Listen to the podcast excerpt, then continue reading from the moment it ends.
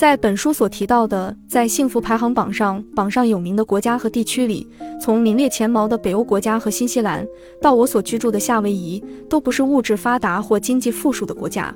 这些国家的纳税额很高，部分物产贫乏，生活方面有很多不便之处，民众清茶素心，生活简单淳朴。与之相比，日本的物质相当丰富。交通也很发达，即便是草根阶层的普通国民，在人们眼中过的也是堪称富足的生活。为何这样一个国家的国民却感觉不到幸福呢？我一直在想，他们的压力源自哪里？为什么他们不能生活得更为轻松？之前我曾说，北欧国家的国民之所以有这么高的幸福指数，是因为他们的生活足够简单。但其实不止于此，更重要的是，他们拥有选择的权利。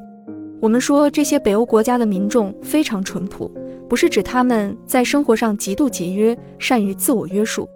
他们不是因为要例行节约的生活理念才生活得如此简朴，而是在经过慎重的选择之后，自发的决定要这样生活。从北欧国家的富裕阶层依然过着简朴的生活就可以看出，这属于他们的主动选择。他们在物质上虽然简单，精神上却颇为富足。将时间与金钱投入到积累人生体验和感受上，而不是消耗在对物质的追求里，就可以收获到这种精神层面的富足。而一旦养成简单生活的习惯，就会习惯成自然。而反观日本，却全然不是这样。日本在物质上虽然绰绰有余，精神却很是贫乏。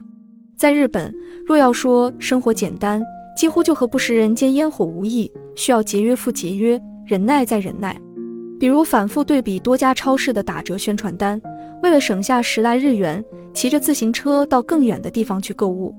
很多人都认为，简单生活、放慢节奏就等同于缺乏梦想、没有激情，日子过得度日如年、了无生趣。这都是因为存在厉行节约、拼命忍耐等先入为主的想法。事实上，日子不需要过得这么用力，只不过是把不该浪费的东西省下来而已。最为重要的是。什么都可以由自己来选择，我们只需要在因为境遇恶化不得不如此改变的局面出现之前，能够自行做出选择，构建一个全新的生活方式。如果做一个调查，你觉得收入水平达到什么程度才会有安全感？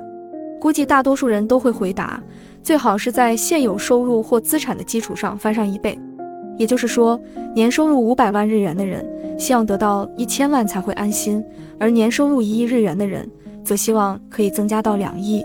有五亿日元身家的人则觉得要有十亿才行。如果只是单纯的把能储蓄多少钱当做目的，那么不管身家如何增长，都会觉得不够，所以人永远不会满足。周围的人往往会认为，都已经有用不完的钱了，为什么还是那么拼命？可不少人还是不断想要赚得更多，所以不断追加投资，最后落得鸡飞蛋打。这样的例子可不在少数。其实真正重要的是如何去平衡其间的关系。